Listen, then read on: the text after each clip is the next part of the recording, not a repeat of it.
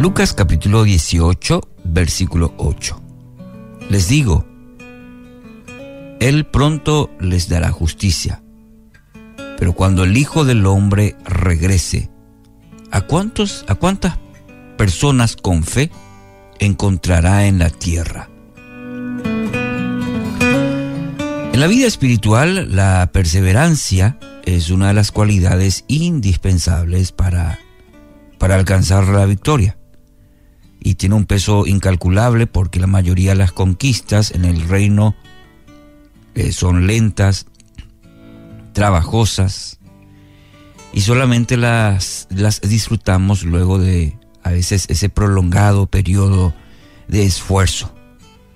Eh, requieren la disposición de persistir en ese caminar aun cuando eh, no vemos algo en lo inmediato o pocos frutos de nuestro esfuerzo. Pero ahí estamos. Requiere nuestra vida persistencia. Cristo sabía que el desánimo sería uno de los enemigos a derrotar en la vida de sus discípulos.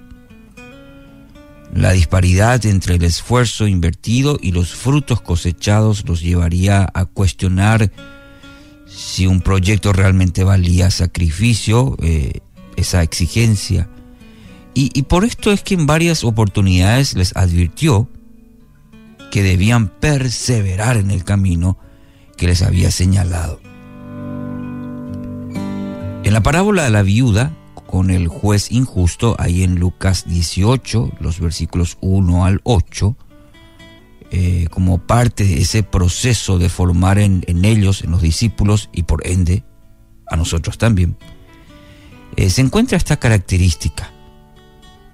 Su intención, según el autor, era enseñarles que ellos debían orar en todo tiempo y no desfallecer. Ahí en el versículo 1 encontramos. La viuda, que es el personaje principal de esta historia, logra, logra reivindicar su situación mediante una eh, insistencia que, que no admite una negativa por parte del juez injusto. La inacción de él no la disuade. Lo acaba agotando con sus reclamos de una solución justa para la situación que ella está o que ella enfrenta. Jesús señala en la conclusión de, esta parábola, ¿cuál es el ingrediente que permite mantener viva esa obstinación, como la tuvo la viuda, cuando todo invita a claudicar? Y lo hace por medio de una pregunta comprometedora. Cuando Él regrese, ¿a cuántas personas con fe encontrará en la tierra? En el versículo 8. La fe es una convicción inamovible de que algo inexistente en el presente será una realidad, visible y palpable en el futuro. Puede tratarse de una conversión, de recursos para nuestra vida, para un proyecto, la transformación de una vida, de un pueblo, la plantación de congregaciones donde no hay, las misiones, por ejemplo.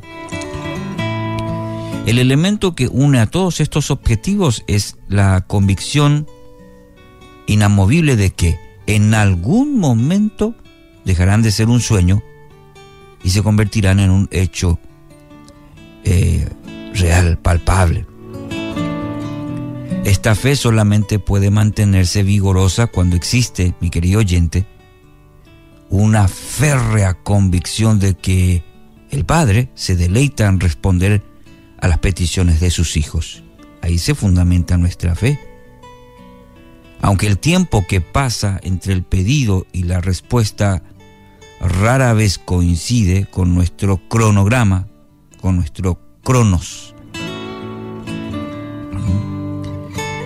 La convicción de que responderá nunca se debilita. Detrás de esta de esa seguridad existe esa certeza acerca del corazón bueno, compasivo que posee.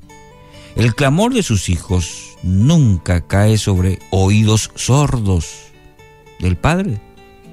Él no nos ignora, nos ningunea, ni se fastidia ante nuestra insistencia.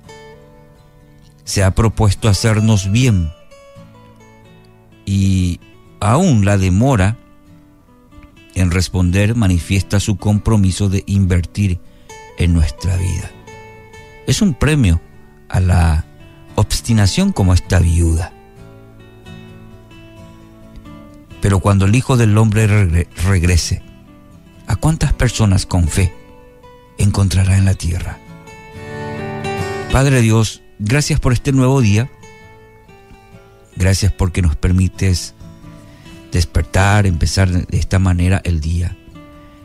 Y ayúdanos a ser este, obstinados como esta viuda, persistentes. Saber esa convicción, esa fe plena, confiada, obediente, en ti que todo lo puedes. De seguir, de seguir y de persistir. Aun cuando nuestro tiempo, nuestro cronos, descansar en, el kairos tuyo, Señor, en tu tiempo. Que así sea este día, en el nombre de Jesús.